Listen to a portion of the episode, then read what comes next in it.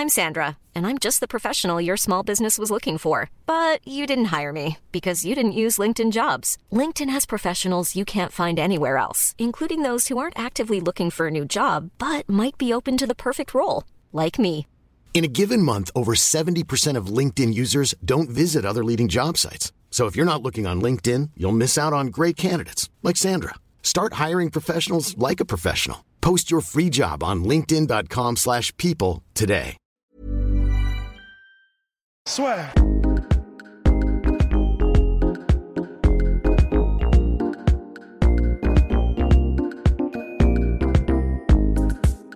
à toutes et à tous, bienvenue au podcast La Soirée avec Polydomso qui est de retour.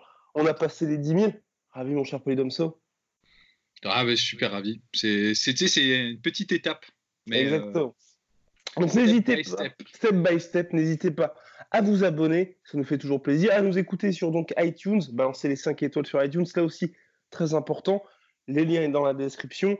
Et puis sur toutes les plateformes de streaming, enfin de podcasts habituels, donc euh, Google Podcast, Spotify, Deezer, SoundCloud, le podcast est en téléchargement légal et gratuit, bien évidemment, sur SoundCloud. Bien, on va passer avant de, de rentrer dans le vif du sujet, donc à savoir le MMA, Nate Diaz, Romero, Costa, sur le gros combat qu'il y avait en boxe. Donc c'était hier à une heure qui était quand même très sympathique pour nous puisque ça se déroulait en Russie si je ne m'abuse. Donc Kovalev Yard, Kovalev qui revenait pour défendre ses ceintures light heavyweight, enfin sa ceinture light heavyweight et qui s'est imposé par KO après une véritable salade de jab et à avoir survécu finalement au huitième round, donc euh, toujours vivant, toujours debout. Ouais, ouais, euh, bah, c'est là où on- il a montré en fait euh, sa résistance et son expérience de vétéran. Il a laissé passer l'orage. Il n'est pas passé loin quand même. euh, Ouais, de, de, de perdre le combat, c'est au huitième round, c'est ça Ouais. quand, quand, Yard a réussi à casser la distance et à être en, distan- en mi-distance pour, pour enchaîner les crochets. Et il est vraiment, c'est passé à un fifrelin, quoi, mais euh, après il a rétabli sa distance, il a repositionné son jab. Et alors c'est marrant, je sais plus qui disait ça, mais euh, en gros, euh, les jabs de Kovalev, c'est des power shots, quoi. C'est-à-dire, en gros, c'est pas seulement des jabs pour, pour tenir la distance. C'est un peu comme Sonny Liston, quoi. Il peut te mettre KO sur un jab. Et d'ailleurs, je crois que le dernier coup sur lequel il met Ah oui, c'est sur un jab.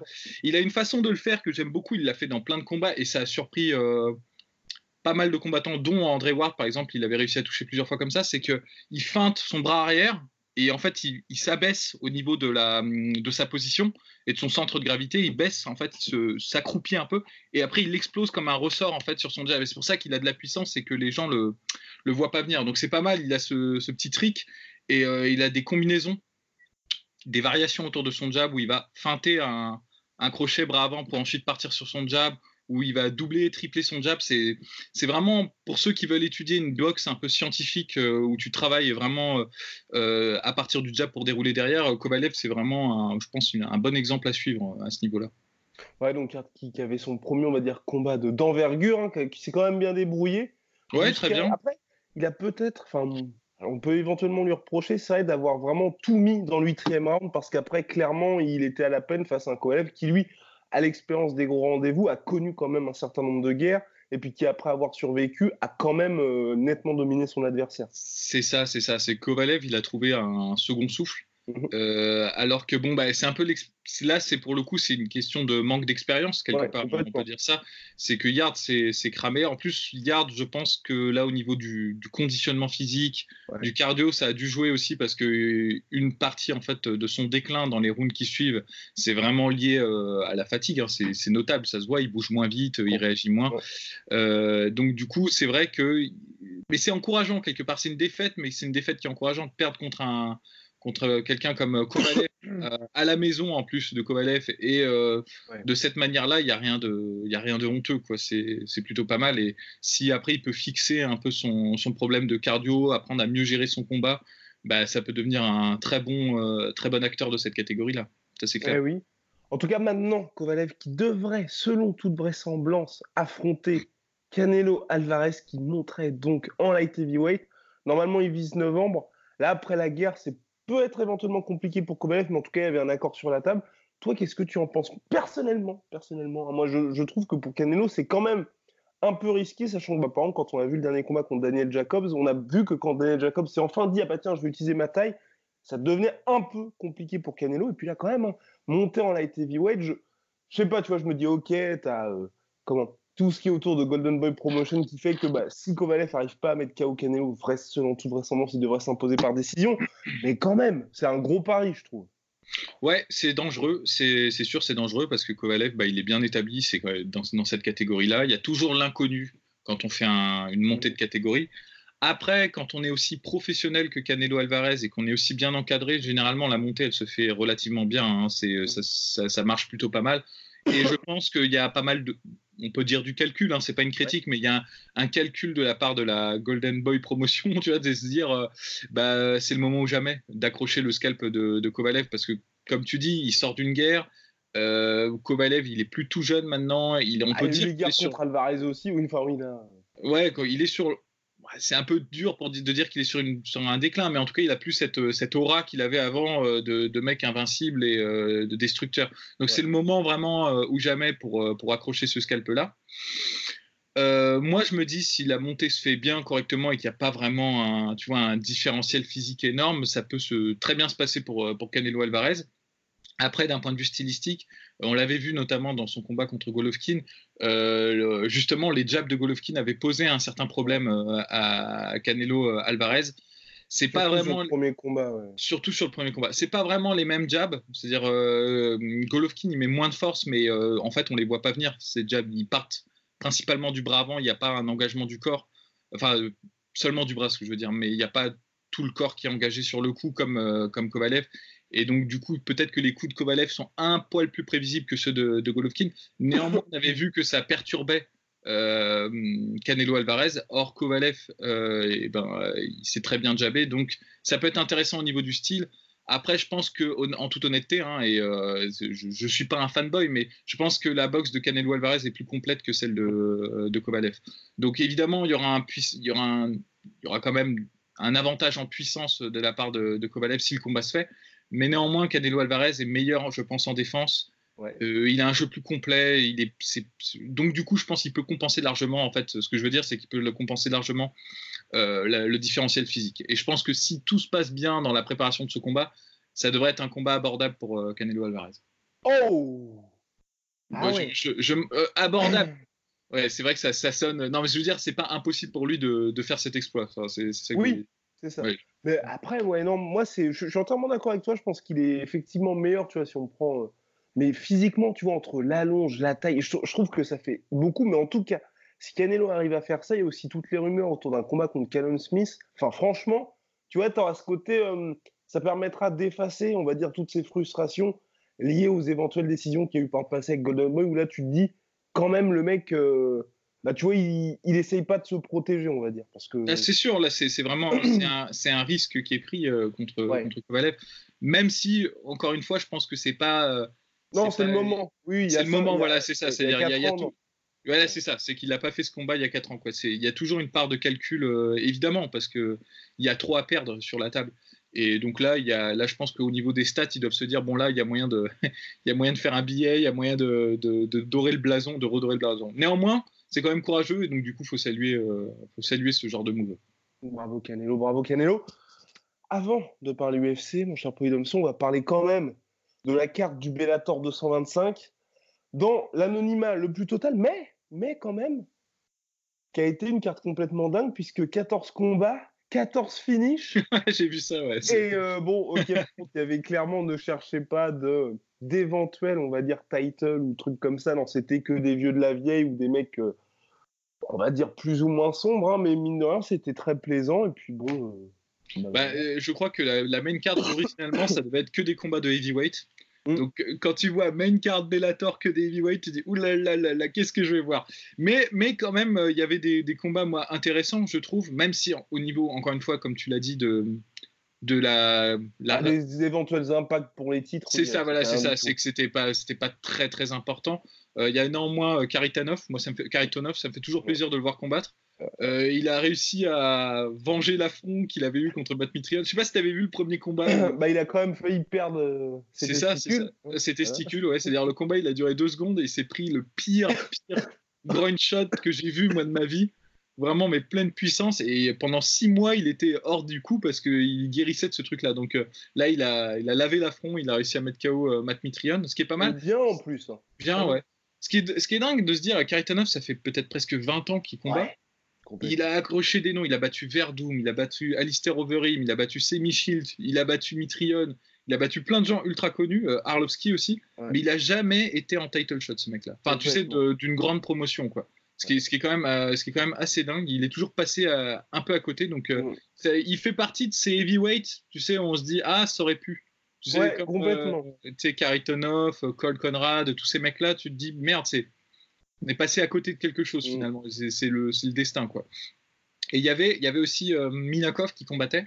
Exactement. De retour après sa défaite contre Cheikh Congo, la première en carrière, hein Attention. oui, oui, c'est ça. Il avait quoi 20, 20 victoires, 0 défaite, 21 victoires, 0 défaite 24-0.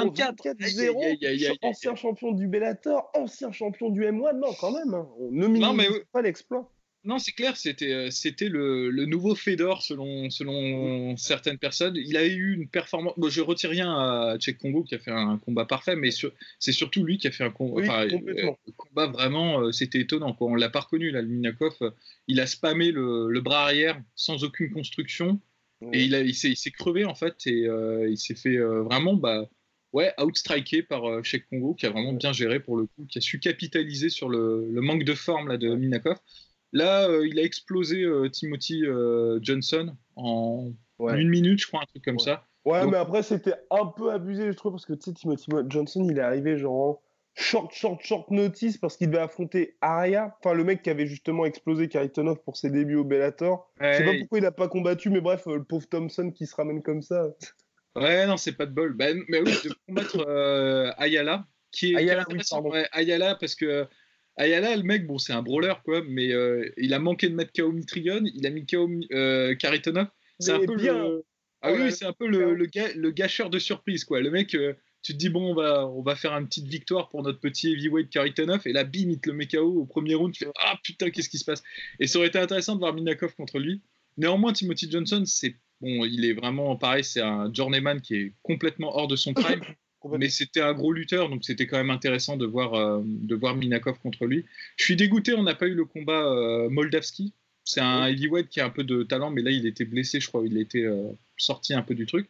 Et enfin, le dernier combat qui méritait un peu d'être regardé, c'était Yaroslav, mhm. qui est genre sur une série de 21 victoires et pareil, zéro défaite.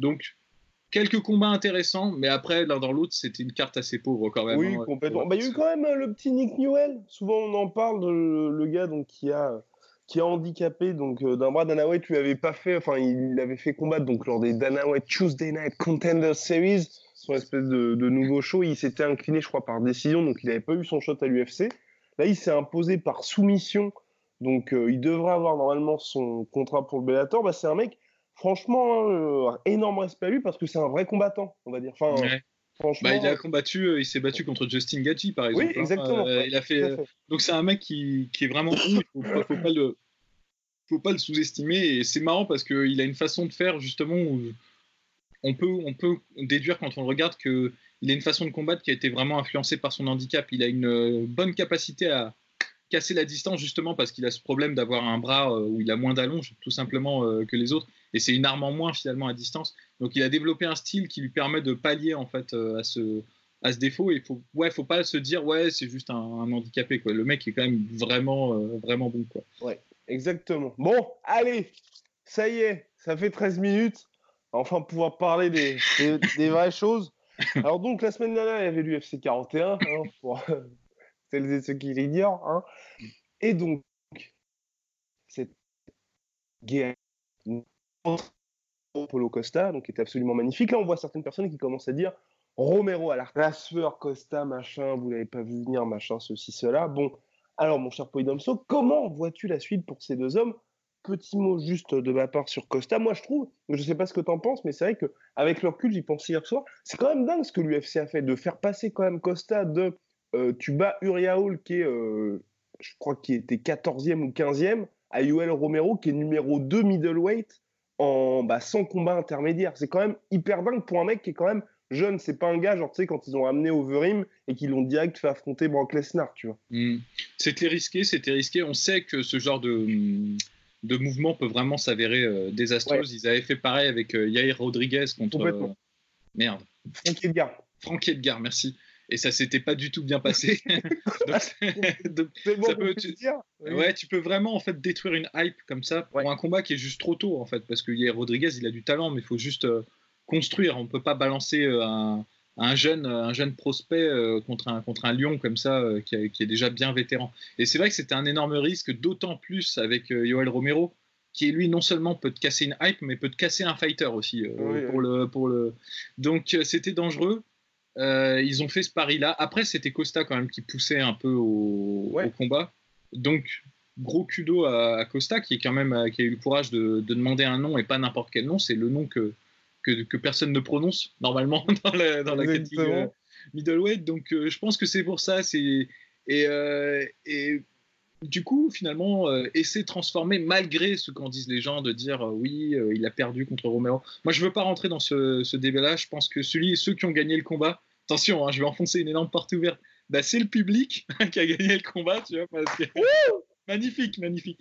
Non, parce que c'était magnifique. Et puis de toute façon, euh, ce que Costa a prouvé, c'est qu'il était capable, au moins ça on peut pas lui enlever, de faire trois rounds contre un des mecs les plus euh, dangereux de la KT euh, et de le faire avec les honneurs, quoi. Ça c'est ça c'est clair. Après qu'il gagne ou qu'il perd, enfin. Il a gagné, je pense que ça va mieux dans le sens de la catégorie. C'est un peu plus avantageux et je pense que c'est un peu ça qui a dû influencer d'une certaine manière, je pense, le, jugement, c'est de se dire que, bon, bah, quand même, Yoel Romero, il a 42 ans maintenant, 41 ans, 42 ans, je sais plus.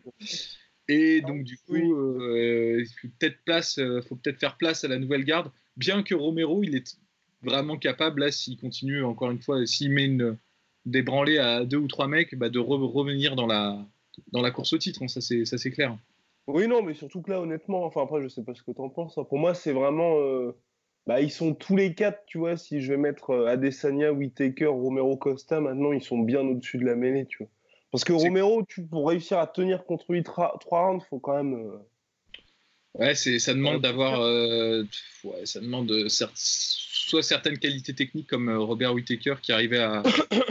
ouais. Tu vois, genre à le circonvenir avec son déplacement soit des qualités physiques bah, comme Costa qui a quand même encaissé, qui a quand même bien encaissé et et euh, où, euh, comment, merde, ça va pas du tout. Jacques Sosa qui avait réussi à, temporiser le combat parce qu'il avait une telle, un tel avantage au sol que même dans les moments où Romero éclatait et pouvait peut-être éventuellement euh, mettre fin au combat, bah, il arrivait à paralyser l'action suffisamment longtemps pour ensuite rétablir un échange debout sur, des, sur des bases, on va dire, saines. Quoi. Donc, il y a un petit grésillement de votre côté, mon cher Polydomso. Je ne sais pas si vous l'entendez. Hein. Je ne sais pas d'où ça vient. Ah ben moi je sais pas d'où ça vient non plus. Ah, c'est terrible. Je suis, je, désolé. Bon bah tant pis, tant pis, tant pis, tant pis pour nos auditeurs. Ah C'est résolu. Ouais, ça y est, ça fonctionne. Ah bah super, bon bah très bien.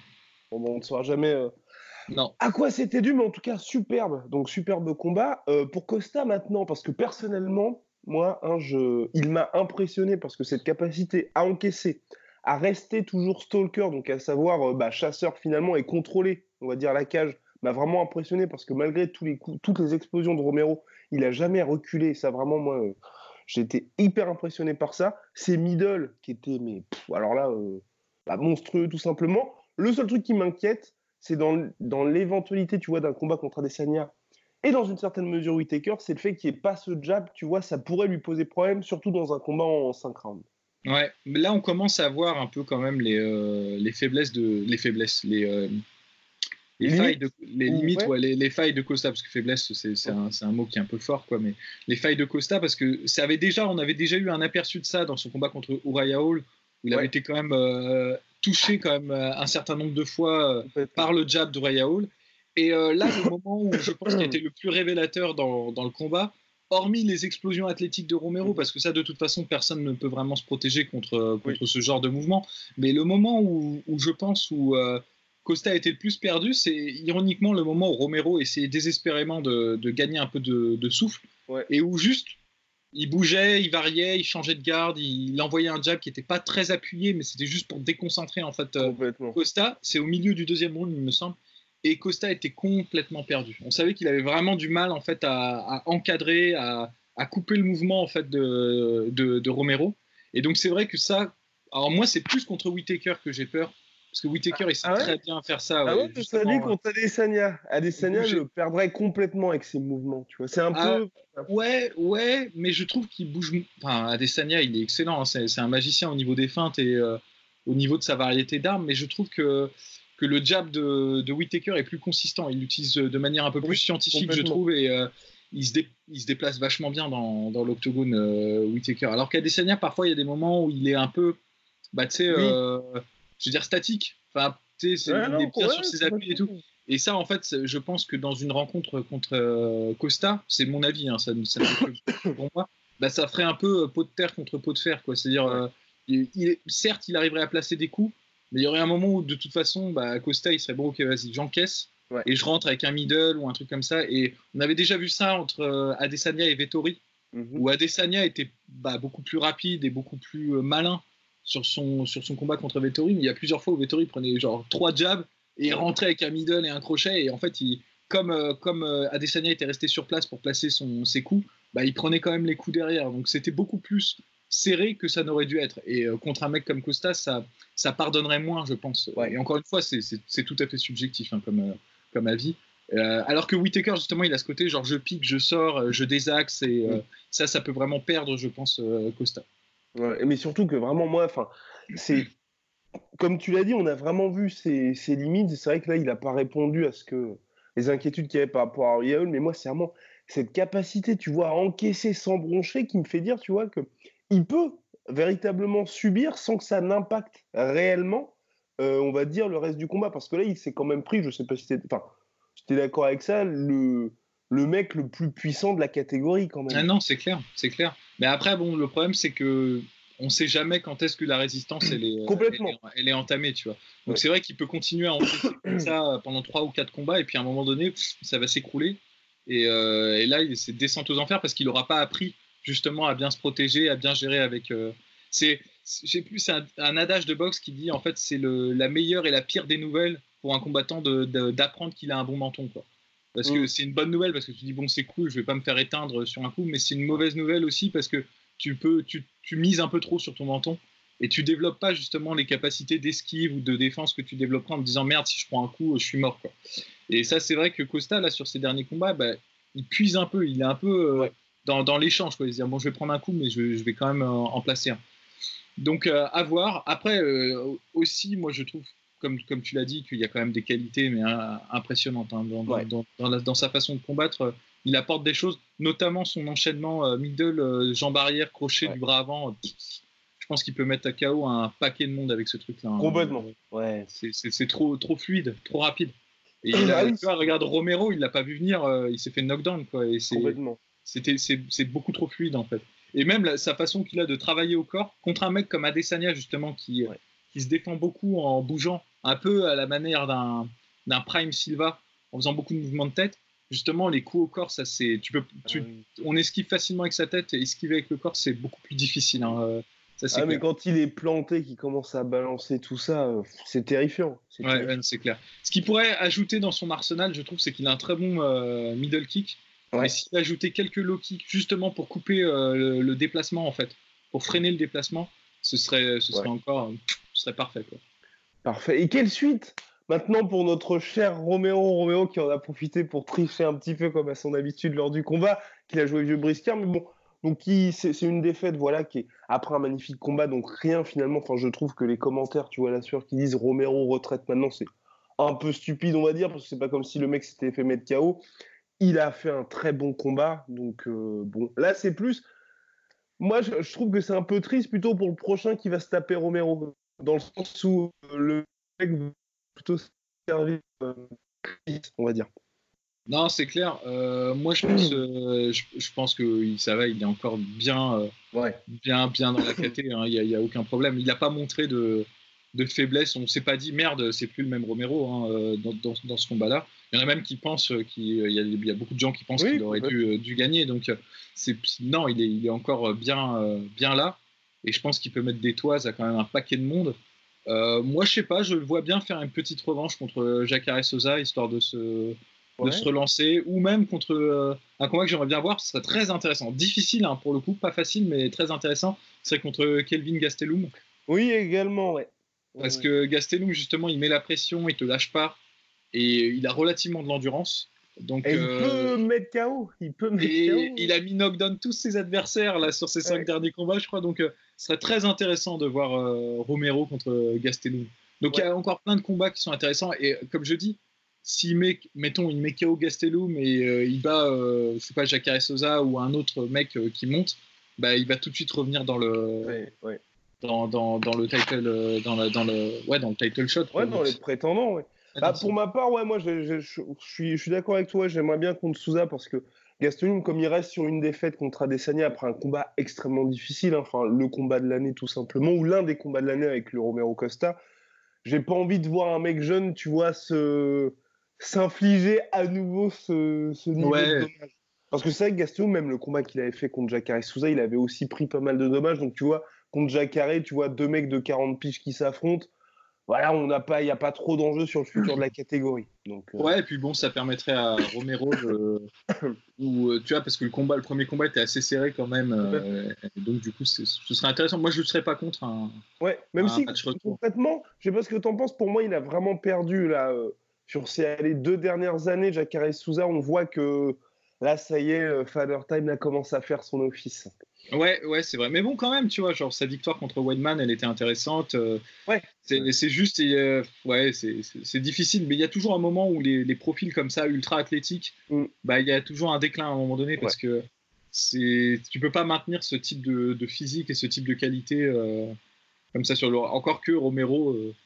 Bah, mais après, Romero, il a, il a vraiment cette capacité. Moi, par rapport, à, je trouve, à tous les mecs, bah, comme tu dis, les, les profils athlétiques, avoir pleinement conscience du fait de se dire je ne peux que briller par explosion et le reste du temps, de toute façon, je vais être crevé. Donc j'ai appris à combattre complètement mort et à prendre des pauses. Parce que c'est vrai que tous les autres, tu vois, qui, enfin, tu vois, ils n'ont pas été entraînés à ça, à se dire bah finalement, tu as un Gaston qui est comme ça et donc il faut que tu arrives à tenir euh, avec une certaine intensité durant tout le combat. Non, Romero, c'est clairement rien faire pendant deux minutes. Et ça, franchement, bravo d'avoir eu finalement Non, c'est un master hein, là-dessus. C'est un maître au niveau euh, de la tactique, justement, et il emploie tous les coups bas hein, pour ça. Hein. Mm, euh, s'il peut tricher pour gagner 15 euh, secondes, il le fera, quoi. Mais c'est. C'est habile, quoi. C'est habile. on peut, on peut que reconnaître ça, ça c'est clair.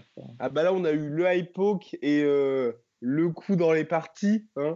c'était marrant parce qu'on a vraiment eu, il y en a eu deux droits. Il s'est fait ah oui, ah oui, là je peux, là ça y est, là je peux dire que j'ai mal. Non mais enfin, mm. c'était un petit ah, peu nous, euh, on, rigole.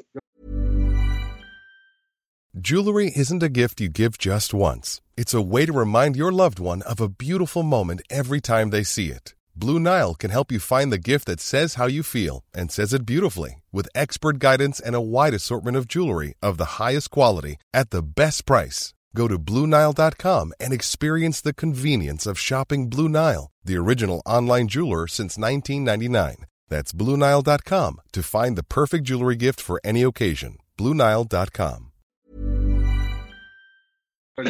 Et, euh, et, même, il y a une...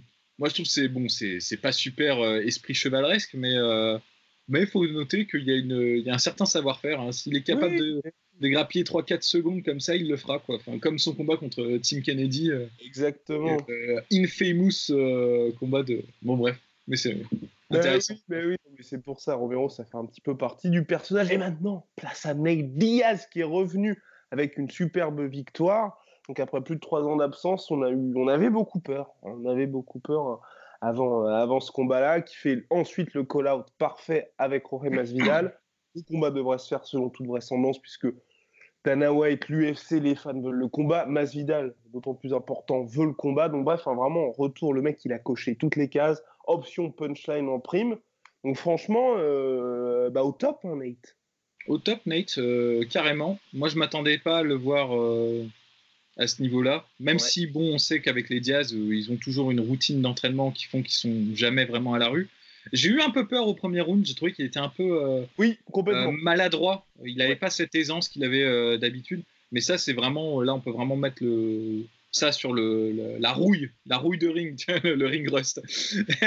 et, et, on peut, c'est pas, c'est pas de son, c'est pas un, c'est pas un, un, déclin quoi. C'est d'ailleurs dès qu'il a pu enclencher la seconde et un peu plus être un peu plus confortable dans l'octogone, on a tout de suite revu le le, Diaz qu'on le Diaz qu'on connaît quoi. Donc c'est vrai que je pense qu'il il a toujours quelque chose à apporter. Il a un style qui, un style qui, qui apporte des difficultés. Euh, contre Anthony Pettis, il prenait un risque parce que euh, je pense qu'Anthony Pettis avait vraiment les armes pour lui, ouais, pour, euh, ouais, pour, pour, vraiment gâcher son, son retour dans l'octogone. Après, Diaz a checké les kicks. Eh. J'ai bien, j'ai bien aimé. il, il, faisait pas que ça. Il y avait, bon, il y avait le, le check, mais aussi bah, dès là où à distance. A... Ouais, mais c'est dans le sens où c'est là qu'il a cassé le pied aussi de. Ouais, enfin, vrai. Indirectement, on va dire. Non, c'est clair. Mais ce que je voulais dire, c'est que même de, en, de manière générale, j'ai trouvé qu'il avait été plus malin dans son approche. Il changeait beaucoup de garde justement pour éviter, dès qu'il était vraiment à distance, il se mettait en garde opposée, euh, enfin en, en, gaucher ou pour, euh, pour rendre plus difficile les low kicks de la jambe arrière d'Anthony Pettis. Et ça, c'était euh, plutôt intelligent. on sent qu'il a, qu'il a bien taffé quoi, justement et qu'il voulait pas laisser de, qu'il voulait pas refaire en fait ce qu'il avait fait contre RDA, Hardier, où il avait vraiment Hardier, Hardy, ouais. il avait encaissé euh, plein pot. Et donc, donc du coup, c'est pas mal. Euh, le combat contre Masvidal, évidemment, il fait vraiment rêver les gens. Ouais. Ça va être vraiment intéressant. Euh, que dire d'autre? Petite, petite pensée pour Anthony Pettis, qui, je pense, là, bah, en fait, c'est un peu problématique. À partir du moment où tu commences à casser, les, à casser tes armes dans les combats, dire Anthony Pettis, c'est toujours, c'est marrant parce que mentalement, je pense qu'il est fort. Il est difficile à, difficile à terminer, Anthony Pettis. Euh, vraiment, on va dire concrètement, euh, c'est difficile ouais. de le soumettre, c'est difficile de le mettre KO. Mais là, en ce moment, ça fait plusieurs combats qu'il perd juste par blessure. Ouais. Contre Dustin Poirier, contre Tony Ferguson, là contre Ned Diaz. Et contre en plus, euh, contre Dustin Poirier, bon, c'était une côte qui, qui s'était pétée, donc ça, ça peut arriver, c'est extrêmement douloureux. Mais contre Tony Ferguson et contre Ned Diaz, bah, c'est ses armes qui commencent à se casser. C'est-à-dire Tony Ferguson, c'est sa main, Ned Diaz, c'est son pied. Donc à partir du moment où tes surfaces avec lesquelles tu frappes tiennent plus la route, ouais. bah c'est compliqué là. là. là. ça commence à devenir euh, difficile pour toi de, de, je sais pas, je sais, je sais, j'arrive pas à déterminer où il en est euh, réellement euh, Anthony Pettis. Ah oui. Que... Ouais. Bah après, moi je trouve que c'est, on va dire, c'est une carrière intéressante dans le sens où, tu vois, la période quand il était descendu en featherweight avec les combats contre Max Holloway, pour moi ça n'allait nulle part. Mais là aujourd'hui, tu vois, il arrive à enchaîner victoires et défaites, mais à chaque fois qu'on des noms et c'est jamais, enfin à chaque fois c'est jamais des défaites honteuses à chaque fois, il apporte quand même des combats qui sont assez plaisants. Certes, il est plus du tout dans une optique de titre, mais euh, tu vois, ça reste. Bah là, tu vois, il était Coco Main Event, combat, on peut dire, qui était le plus attendu de la soirée. Donc bon, tu vois, s'il continue comme ça, tu vois, nous sortir des, des combats de ce type, moi, tu ouais, vois, ouais, ouais, ouais, donc c'est sûr, c'est clair, ça peut être un, ça peut être un bon euh, action fighter. Après, je sais pas si, pour, en fait, moi, mon interprétation, c'est s'il peut maintenir ce régime-là, parce que s'il se blesse à chaque combat, bah, je sais pas, j'ai un doute. Encore une fois, il a réussi à battre euh, Stephen Thompson. Ouais. Donc il, a toujours, il est toujours capable de, de moments de, de brillance, mais là, là, le, là, en fait, évidemment, là, dans ce combat, c'était vraiment flagrant parce qu'il s'est écroulé quoi. Au, ouais, premier round, dès qu'il a eu le pied pété, bah, c'était terminé. Quoi. En gros, il, il, était plus capable. Et en plus, au niveau du, du game plan, il se renouvelle vraiment pas. C'est-à-dire, euh, euh, c'était étonnant parce que on a tendance à dire que les, les catégories euh, légères sont plus techniques Mhm. mm -hmm. que les catégories, euh, on va dire, bah, un peu plus lourdes. Ouais. Mais là, ce que, ce que, Anthony Pettis, il était poussé contre la cage et il faisait rien de rien pour, pour sortir de l'enfermement, pour désaxer, pour pivoter, pour, pour gérer avec l'agression de, de Nate Diaz. Alors que de, de, sur la même carte, tu avais Costa et Romero et Romero, il a pris carrément un round quasiment de pause où il arrivait ouais. tout à fait à gérer la pression, à désaxer, à sortir de, de la, de, de, des angles d'attaque de Costa. Donc euh, c'est étonnant de, se dire ça qu'après, parce que maintenant tout le monde connaît le. C'est un peu comme Ned Diaz, quoi. Tout le monde connaît les défauts d'Anthony Pettis. Complètement. Et c'est fou qu'il n'arrive pas à gérer ce, ce truc-là, qu'il n'ait pas réussi à bosser. Parce que Ned Diaz, honnêtement, il est bon, mais c'est pas le meilleur euh, octogone cutter. Quoi. Il, il, avance en ligne droite, il n'est pas très construit sur sa manière de pousser contre la cage. Et euh, bah, il y a plusieurs moments où vraiment euh, Anthony Pettis il restait dos à la cage et il faisait rien. Et il attendait ouais. comme ça. Euh, et ça, c'est pas possible. Quand tu combats contre un mec comme Ned Diaz, faut tout de suite ressortir. Faut, faut, faut jamais rester dans, tu peux pas tu peux pas battre un, des frères Diaz, tu peux pas le battre sur des échanges comme ça où, où tu vas prendre un coup, il va prendre un coup, ça marche pas comme ça. Complètement. Entièrement d'accord. Bon bah voilà, pauvre Anthony Pettis, en tout cas Diaz, voilà, qui revient, qui coche absolument toutes les cases, ça fait très plaisir. D'autant plus qu'il a l'air d'être, euh, déterminé à être actif. C'est vrai que maintenant il a quoi? Il a 34 piges. Donc bon, si en plus il fait des combats, c'est ce que j'aime bien aussi, c'est tu vois, t'as pas, tu peux, enfin, il confirme le fait, tu vois, que t'as pas besoin de viser le titre pour faire euh, saliver les femmes, parce que ce combat contre Masvidal, pour lui, bah, certes, s'il l'emporte, bah, il sera dans les, on va dire, dans les contenders pour le titre welterweight, mais je pense que c'est pas ce qui l'intéresse au fond. Aujourd'hui, il veut juste des combats qui lui fassent plaisir à lui. Bah moi j'espère parce que ça me ferait vraiment chier que avec tout l'amour que j'ai pour euh, pour Diaz, il hein, n'y a pas de problème, mais ça me ferait vraiment chier qu'il passe devant euh, Edwards, euh, Edwards ou des mecs un peu plus méritants, quoi. Enfin, parce que là, il a battu Anthony Pettis, mais Anthony Pettis, il perd un combat sur deux, quoi. Enfin, honnêtement, à ce stade de sa carrière, c'est ça. Euh, là, le combat contre, quand même, le combat contre Masvidal, ça va être, ça va être compliqué. c'est un combat fun, mais au niveau de la, de la pertinence dans, le, dans les rankings welterweight, c'est s'il bat, bat Masvidal, ce que je veux dire, c'est qu'il s'établit vraiment comme comme un bon contender. Quoi. Mais après, ça me, ferait chier, ça me ferait chier qu'il ait le title shot juste après avoir, euh, avoir battu Masvidal. Là, je pense que ce serait pas, ce serait pas faire quoi, pour, pour, le, pour le reste de la KT. Encore une fois, mon avis seulement.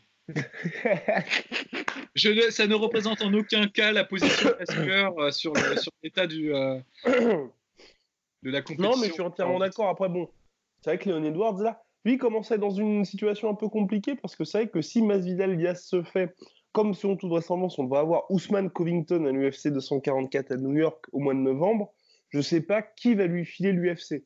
Parce que c'est vrai que c'est un mec, bah, on le dit à chaque fois, hein, qui n'est pas le plus euh, passionnant des gars. Donc c'est vrai que là, si tu as tous les top contenders qui s'entretuent et que lui est laissé de côté, il y a un peu ce risque de se faire oublier parce que son, le meilleur combat qu'il pouvait espérer, c'était ce combat contre Masvidal parce qu'il y avait cette espèce de rivalité entre les deux, deux mecs classés. Donc là, euh, bah, tu peux lui filer Ponzinibio, dont on n'entend plus vraiment parler, mais pareil, là, c'est un peu le combat des deux mecs oubliés. Hein. Mais... Ouais, et puis en plus, c'est un combat dangereux. Quoi. Tu prends un risque contre un mec qui est pas très connu, mais qui est quand même vraiment bon. Et c'est pas, c'est pas cool. C'est vrai que Edward, c'est un peu le, dindon de la farce euh, en, en, welterweight. Ce qui est, moi, encore une fois, j'arrive pas tellement à comprendre parce que bon, c'est clair qu'il n'est pas, il est pas haut en couleur comme personnage. Mais euh, franchement, il est tellement efficace que quelque part, je m'en tape un peu. Quoi. Enfin, je, je, trouve il est bon, il est excellent. Euh, c'est dommage qu'il soit, qu'il soit un peu perdu dans le, dans le maelstrom euh, de, tu vois, de, des welterweight. Oh là là, terrible, terrible. Eh bien maintenant, mon cher Polydomso, on va répondre aux questions. Puisque ça y est, nous sommes de retour, vous pouvez nous poser des questions sur contact.com, Instagram. À chaque fois en DM, ça nous fait très plaisir puisqu'on y répond bien avec joie. Bien, j'aimerais avoir votre avis. Donc, question de Geoffrey. Bonjour, merci pour votre travail. Depuis quelques mois, je n'oublie plus une seule vidéo de vous. Vous donnez vraiment envie de s'intéresser en profondeur au MMA. Merci Polydomso pour tout votre travail d'analyste. J'aimerais avoir votre avis sur Michael Johnson. Comment peut-on avoir presque autant de défaites que de victoires, ne plus être dans le top 15 mais de celui qui a battu pour la dernière fois les deux monstres contenders actuels, Ferguson et Poirier, étant chacun à l'époque sur de bonnes séries de victoires. Merci d'avance, Geoffrey. Bah, c'est vrai que déjà, on peut dire que ça fait un petit moment quand même qu'il les a battus. Hein. Ouais. ouais, et, en fait, euh, ouais, ça fait un petit moment. Euh, après, c'est vrai que euh, c'est quand même des belles victoires, faut pas lui enlever ça. Il n'y a pas eu un. Le Tony Ferguson n'était pas nul à l'époque, il était quand même déjà excellent. Et pareil, Dustin Poirier, il était dans sa, phase de reconversion qui l'a fait passer d'un d'un brawler assez talentueux à vraiment un, un bon boxeur-puncher technique en, en, léger. Donc il n'y a pas de... faut pas lui ôter ça. Euh, je trouve que Michael Jackson, mon, avis sur le, le, cas Michael Johnson, c'est que c'est un mec qui avait d'énormes qualités, qui a toujours d'énormes qualités euh, physiques. Il a des mains très rapides, euh, il a un bon footwork, il se déplace bien, il a du pouvoir de chaos, il, dans l'absolu, il a un bon niveau en striking. Il avait un excellent, euh, une excellente takedown de défense pendant longtemps. Donc, il avait pas mal de qualités qui faisaient qu'il pouvait vraiment surprendre beaucoup de gens. Le problème, je trouve, moi, je trouve qu'il a toujours un peu empêché Michael Johnson de vraiment euh, percer, c'est que euh, quand ça marchait pas, vraiment, bah, il y avait un écroulement de son game plan et il s'entêtait dans des stratégies où il perdait. Quoi. Notamment, euh, les exemples flagrants que je peux sortir, c'est son combat contre Ned Diaz, où euh, premier round, il arrive à placer ses low kicks, ça se passe relativement bien, mais il prend quelques jabs, et à partir de là, il commence à essayer de boxer avec Ned Diaz, et alors là, bah, là c'est une catastrophe, parce que tu peux pas, tu peux, comme je disais précédemment, tu peux pas échanger selon les termes de Ned Diaz. C'est toi qui dois faire ton combat, c'est pas Ned Diaz qui doit faire son combat, sinon tu vas te faire bouffer, quoi. Ça, c'est clair. Et contre, même contre Khabib, on peut utiliser cet exemple-là aussi, Contre Khabib, euh, au premier round, il arrive à se déplacer relativement bien. Il touche un petit peu. Je vais pas exagérer. Il y en a beaucoup qui en font des caisses de, du moment où il a touché Khabib. Il a, touché proprement Khabib une fois. Et au lieu de se dire, bah, je vais maintenir ce, niveau-là, je vais continuer de me déplacer, je vais essayer de pas être euh, trop, euh, trop gourmand, bah, il essaye de mettre KO Khabib et là il se fait mettre au sol. Et à partir de ce moment-là, après, il essaye de. Il y a un moment, il saute, il essaye de faire une guillotine sur Khabib. Mmh. Enfin, on sent qu'au niveau du game plan et, bah, en fait, il se frustre très rapidement, je pense, Michael Johnson. Il y a beaucoup de moments où il se frustre euh, rapidement et quand ça marche pas, bah, il va balancer un peu des, trucs comme ça, des, des all-in, qui lui permettent pas de gagner un combat sur la, sur la durée. Euh, l'autre théorie que j'ai sur Michael Johnson, c'est que je pense que c'est un mec qui, qui, à mon avis, doit battre beaucoup de gens à l'entraînement, qui doit être excellent euh, dans la salle et beaucoup moins bon en fait dans, dans l'octogone. Parce que j'ai vu pas mal de vidéos où il se paraît notamment avec euh, Kumaru Usman, avec ouais, mais c'est des guerres. Enfin, pour moi, c'est aussi un, peu de camp, entre guillemets, parce que c'est vrai que le camp Henry Hooft, j'ai l'impression qu'il enferme un petit peu les mecs dans ce qu'ils savent faire. Parce qu'aujourd'hui, Michael Johnson, c'est presque quasiment juste un brawler, tu vois. Donc, euh, et je trouve que c'est assez, comme tu dis, je trouve que c'est assez triste. C'est dommage, on est passé à côté de quelque chose parce que je pense que Michael Johnson, euh, bien, bien utilisé, si j'ose dire, et bien guidé, aurait pu être vraiment un énorme contender. Parce qu'il avait, avait, quand même d'énormes qualités. Il, bah, il a failli toujours... battre Justin Gagey, quand même. Euh, ouais, il a, bah, encore une fois, bon exemple, tu vois, quand il a vu que ça marchait pas, il s'est entêté dans le brawl, alors qu'avant, au premier round, bah, il essayait de timer son uppercut et tout, il avait une stratégie. C'est étonnant parce qu'il vient toujours avec un bon game plan. Et en fait, s'il gagne pas comme ça, dans, si, bah, il s'écroule, tu vois. Enfin, ça, c'est étonnant. Question de, de, mental, je pense, et de, ouais, et pareil, je, suis assez d'accord avec toi, je pense que les guerres euh, à l'entraînement n'ont pas, aidé, euh, pas aidé Michael Johnson. Eh oui, enfin, bon. On verra bien, on verra bien. Question d'Alexandre. Cormier versus Jones en heavyweight. Salutations tout d'abord, bravo les gars pour votre travail, vos analyses de qualité votre bonne humeur. Les médias euh, tels que vous manquent cruellement en France concernant le MMA. Merci, merci. Alors voilà, j'ai lu votre article où John Jones ferme la porte à une trilogie face à DC en heavyweight sachant qu'il semblait prêt à effectuer sa transition vers les poids lourds, puisqu'il voulait vraisemblablement affronter Stipe Miocic, oui, c'était il y a quelques mois. Ne trouvez-vous pas ça bizarre qu'il ferme la porte à un combat contre à heavyweight? Il l'a certes battu deux fois, mais l'une de ses victoires entachée de dopage, on va pas refaire l'histoire, mais tout de même, malgré son immense talent que je ne remets pas en cause, loin s'en faut, le gars se dope et tout le monde s'en branle. Je pense d'ailleurs que DC aurait bien plus de chances de le battre en heavyweight, sa catégorie naturelle, donc moins de stress au niveau de l'organisme pour être au poids, plus de puissance et sans doute une meilleure capacité à encaisser les coups. Dommage au passage qu'il n'y ait pas figuré plus longtemps pour laisser le champ libre à Ken Velasquez. Euh, d'autant plus que Jones a pas mal à gagner d'une éventuelle trilogie. D'ici parvient à battre une nouvelle fois. Oui, c'était juste avant donc le combat contre Miocic. Mmh. Euh, Stipe que Jones monte et le tape en heavyweight, ce que je ne souhaite pas au passage. J'aimerais beaucoup que d'ici soit le premier à lui botter le cul. Il devient Chem Chem, s'assure sans doute le titre de GOAT pour un sacré moment. Au passage, non, Cerudo n'est pas le GOAT, il se ferait sûrement déboîter dans les catégories supérieures. Ne pensez-vous pas au final que John joue, la joue petit bras en refusant de monter en heavyweight pour affronter d'ici Prenez soin de vous les gars, Alex?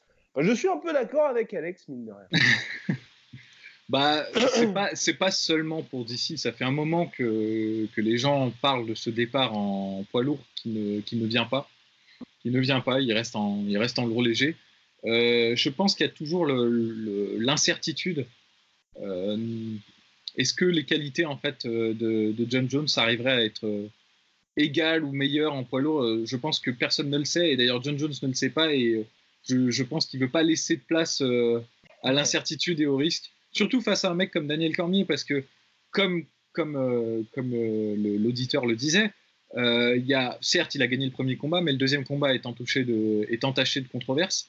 Et s'il y a un troisième combat, il n'y en aura pas quatre, ça c'est clair.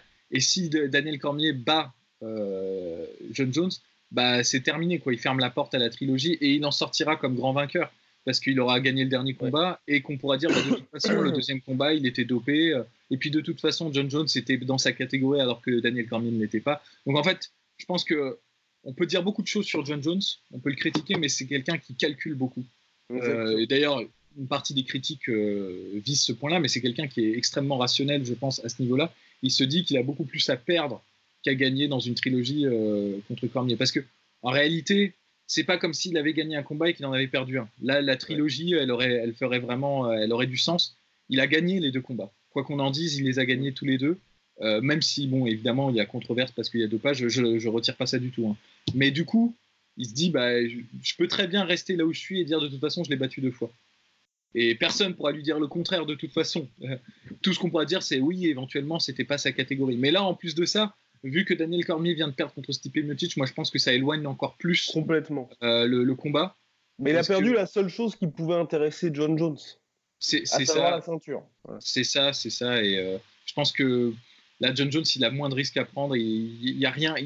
Daniel Cormier n'a plus de levier en fait pour, euh, faire venir euh, John Jones. Donc euh, c'est dommage parce que je suis assez d'accord encore une fois avec l'auditeur. Je pense que Daniel Cormier aurait plus de chances contre John Jones en, poids lourd.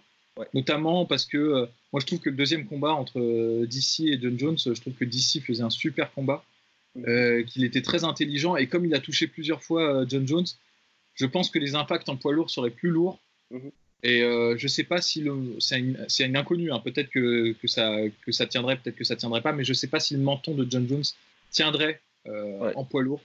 Donc euh, effectivement, j'aurais tendance à mettre un billet sur Daniel Cormier si le combat se faisait en poids lourd. je pense qu'il ne se fera pas en revanche. hélas.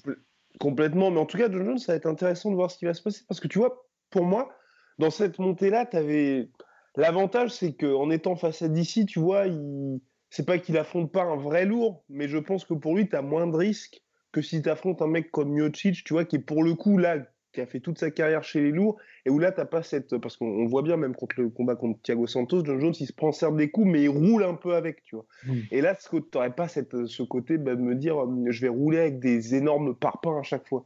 Donc, euh, c'est vrai que pour lui, comme tu l'as dit, hein, c'est. Euh, c'est un gros pari, surtout que John Jones, voilà, avec il a énormément de fans, mais aussi énormément de gens qui disent il s'est dopé. Donc s'il monte en lourd, il joue quasiment tout son héritage. Hein, parce que le jour où John Jones perd, euh, c'est un peu comme Mayweather ou les Rabib, bah, quand tu perds, bah, tout va s'effondrer pour toi. Euh, non, c'est clair, c'est clair. Euh, surtout, surtout John Jones. Parce qu'il est quand même. il a certes des fans indéfectibles, mais il a aussi des critiques indéfectibles aussi. Et je pense qu'il y a beaucoup de gens, honnêtement, hein, moi, moi je veux voir John Jones en lourd parce que je pense, je pense qu'il serait excellent en lourd. Je pense qu'il arriverait très bien à gérer, en tout cas, pas mal de combattants. Les combattants, ce serait beaucoup plus problématique, mais je pense qu'il pourrait vraiment percer en lourd. Mais il y a aussi beaucoup de gens, on va pas se voiler la face, qui veulent le voir en lourd parce qu'ils veulent le voir perdre, tout simplement. Et qu'ils savent qu'il n'y a plus personne de toute façon en light heavyweight euh, pour, pour venir le surprendre. Donc euh, il y, a, y, a les deux, quoi. Et je pense que John Jones, quelque part, euh, et c'est pour ça, je, je, lisais, on est critiqué la sueur parce qu'on n'est pas cohérent. Et c'est vrai, on n'est pas cohérent. Il y a des moments où on critique les gens qui se dopent et il y a des moments où on ne critique pas. Donc moi, pour, pour ma part, ce qui fait la différence entre un mec euh, qui se dope et... Euh, enfin, ma, ma, façon de penser par rapport à John Jones et par rapport aux autres, c'est que John Jones, moi, je ne le supportais pas quand il essayait de jouer au Boy Scout. Ça, ça m'insupportait. Quand au début de sa carrière, quand il était... je suis un bon chrétien, je suis bien gentil, tout ça, ça, ça me rendait dingue parce que c'était de la faux cuterie niveau 100 et je, ne supportais pas le personnage comme ça. À partir du moment où il a assumé que c'était un bad boy, moi, quelque part, je suis pas prêtre, je suis pas imam, c'est pas à moi de le juger, donc je me dis, bon, il assume que c'est un enculé, euh, ça me va très bien, tu vois, ça me va très bien. Euh, et, c'est pour ça que, bon, bah, John Jones, personnellement, sa personnalité, moi, elle passe aujourd'hui. Euh, mais ça ne tient, ça ne tient qu'à moi, quoi. Et donc voilà, donc c'était juste pour, pour montrer pas de blanche sur notre appréciation. de ça Après, ça n'enlève rien hein, de la critique sur lequel il est dopé, tout ça je suis d'accord à 100%. Hein. Les gens ont raison, ça se, ça se fait pas. Et c'est juste qu'on peut, c'est pour, pour expliquer pourquoi on peut paraître un peu laxiste vis-à-vis de John Jones. Je pense qu'on a un peu cette, euh, ce côté-là. Bon, bah, il assume que c'est un peu une ordure. Bah, ça, ça, n'enlève pas que c'est une ordure, mais. Puis pour tout ce qu'il apporte dans la cage aussi, quand même. Et voilà, il y a la technique, il y a le niveau et tout. Mais, mais, mais c'est assez clair. Mais bon, de toute façon, on est dans un sport où, honnêtement, je pense qu'il y a quand même une grande majorité de combattants qui se, qui se supplémentent sans vouloir jouer. Sans vouloir jouer. Diaz l'a dit. Hein. Sont tous sous stéroïdes. Voilà, voilà, c'est ça.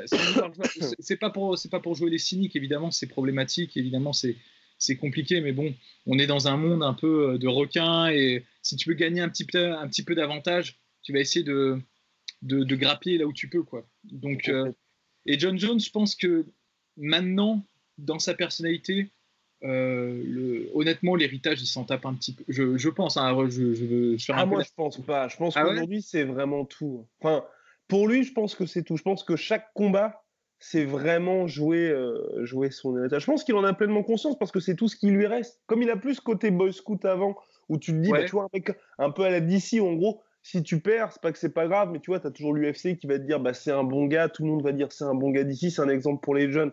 John Jones, le jour où il perd, bah, tu vois, il, aura, il pourra même plus se raccrocher à bah, je suis le GOAT, je n'ai jamais perdu, je n'ai jamais. Parce que tout le monde va lui tomber dessus. Entre Dana White, je pense qu'il sera le premier à dire bah voilà, regardez son mode de vie, regardez. Enfin, tu vois, enfin, je pense qu'il se prendra une avalanche, mais de critiques, ça va être euh, d'une puissance. Non, c'est vrai. Mais moi, je tiens, euh, je, je suis, je suis d'accord. L'héritage, ouais, j'étais un peu extrême dans mes propos, je reviens en arrière. L'héritage, évidemment, a de l'importance. Je te, je te rejoins, tu as raison mais ce que je voulais dire en fait, c'est que euh, c'est un calculateur. S'il peut avoir l'héritage du meilleur light heavyweight de tous les temps, sans prendre de risques en poids lourd, il le fera. Ça c'est sûr. Il n'a pas ce côté, euh, tu vois, il va pas prendre de risques. Il n'a il a pas ce côté panache, je pense, euh, tu sais, de se dire ouais, je vais, je vais combattre. Et s'il le fait, bah, il m'aura, il m'aura donné tort et je serais content qu'il me donne tort. Mais je pense que s'il peut éviter de prendre des risques inconsidérés, il le fera. Ça c'est, Surtout s'il le peut en fait, parce que moi c'est c'est un truc, plus on parle, tu vois, plus même lui dit que sa montée est inévitable, plus moi j'ai des doutes, dans le sens où je pense que morphologiquement, pour lui, à mon avis, il y a une limite, tu vois. Je ne le vois pas être en capacité de prendre bah, 20 euh, kilos comme ça. Parce que je, pense qu'au niveau de sa morphologie, ça peut, enfin, il peut pas, je, pense, moi, John Jones, c'est être à 113 kilos, tu vois, en mode, euh, en mode tranquille ou sans avoir ce côté un petit peu bah, disons que, disons que s'il prend 113 kilos comme ça à, cet âge-là et tout, euh, il y aura toujours des doutes de toute façon dans la manière dont il le aura Et, euh, et, du coup, euh, ça, n'ira pas dans, en faveur de son dossier. Je suis assez d'accord. Je pense en plus de ça, plus il vieillit, plus ça va être difficile de, faire la transition. Donc, est-ce qu'il est qu'il serait pas en train de jouer la montre, le, le John Jones? C'est fort possible. Mais néanmoins, quand même, il joue un jeu quand même dangereux c'est que même si c'est le king incontesté en light heavyweight, je pense que l'écart le, est en train de se réduire parce que justement il perd, euh, il perd de sa capacité physique de, jour, enfin, de combat en combat parce qu'il de jour en jour, de jour en jour, euh, de combat en combat et on l'a vu contre Thiago Santos quoi. Thiago, les gens, si on avait dit aux gens ouais dans deux ans Thiago Santos va presque battre John Jones, tout le monde aurait rigolé. Tout le monde, personne n'aurait pris le truc au sérieux. Et pourtant, il a. et même avant le combat d'ailleurs. Et même avant le combat, ça, c'est clair. Et je pense que bah, ce qu'il a comme technique, bah, ça va être compensé par l'athlétisme de certains combattants qui vont arriver en plein prime contre lui. C'est un mec comme Rakic ou comme euh, Reyes ou comme euh, des gens comme ça. Euh, le game évolue aussi. Les light heavyweights sont de plus en plus complets. Regarde par exemple Osdemir, son combat contre Ilir Latifi. Ilir Latifi, moi j'ai trouvé qu'il avait, il avait vraiment. Il n'a jamais été aussi bon. Ah non, non, c'est un truc de dingue. Donc même un mec comme Osdemir, qu'on pensait un peu limité, commence à devenir de plus en plus, plus en plus complet. Et pourrait être dangereux, tu vois, ça pourrait être un mec dangereux. Il y a des gens qui parlent de Blaskovic, c'est tout ça. Tous ces gens-là qu'on prenait pas vraiment, vraiment au sérieux il y a quelques années, bah, commencent à montrer qu'ils ont des armes et qui pourraient vraiment faire trembler, je pense, un gars comme euh, John Jones sur ses, sur ses fondations. En tout cas, qui apporterait quelque chose d'important, d'intéressant. Et je pense qu'en plus de ça, John Jones, honnêtement, c'est ma, ma théorie, il reste quand même au-dessus euh, du la TV White. Mais quand tu quand es tout le temps, quand, on va dire quand tu es le grand poisson dans une petite mare, si, si je peux me permettre cette image, bah, tu, tu deviens un peu laxiste avec toi-même et tu ne progresses pas trop. Et moi, j'ai remarqué que, par exemple, son combat contre Thiago Santos, je l'ai revu, bah, par exemple, au niveau des takedowns, ah bah, je trouve que John Jones, il est beaucoup plus maladroit qu'avant. Quoi. Avant, euh, il rentrait, il te mettait au sol comme il voulait. Là, c'est beaucoup plus euh, téléphoné dans sa façon de faire. Donc, Après, moi, j'attends, j'attends le prochain combat parce que je trouve que c'est un peu dur de lui tomber dessus sur le combat contre Thiago Santos parce que mine de rien, faut pas oublier que donc le combat contre Santos était en juillet. Le 30 décembre, il nous a sorti une petite masterclass contre Alexander, Gustafsson. Donc, tu sais, je me dis, il y avait peut-être physiquement, il y avait peut-être quelques pieds. Et puis, peut-être hein, qu'il y a eu un petit peu de suffisance de sa part aussi avant ce combat-là. C'est vrai, c'est vrai. Non, non, non, c'est clair. Là, j'essaie de, de, m'emballer un petit peu sur, euh, sur ce, sur ce truc-là. Mais je pense de toute façon que le, déclin et l'appauvrissement technique, c'est inévitable à partir d'un certain moment.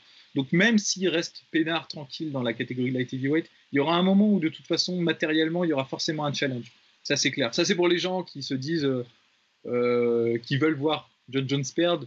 Je dis patience, à un moment donné, ça arrivera. De toute façon, c'est clair, quoi. C'est inévitable. Sauf s'il se barre au fait de sa splendeur.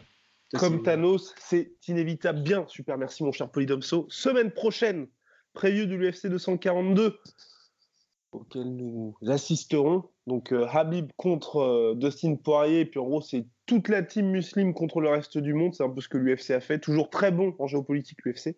Donc euh, ça promet. Ça promet, voilà. À la semaine prochaine, mon cher Polydomso. N'hésitez pas à nous écouter sur toutes les plateformes, à vous abonner, à balancer les 5 étoiles sur iTunes. Salut!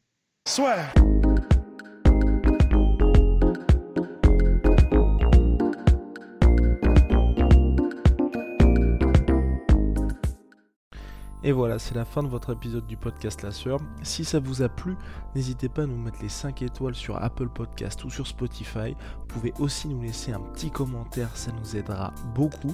Et si vous voulez aller plus loin avec nous, vous tapez La Sueur sur toutes les plateformes ou sur les réseaux sociaux, vous nous trouverez. Et là, vous nous écoutez très certainement en audio. On est aussi en vidéo sur YouTube, mais également sur Snapchat. Là encore, vous tapez la sueur et on sera là. Merci de votre fidélité et à très vite pour de nouvelles aventures.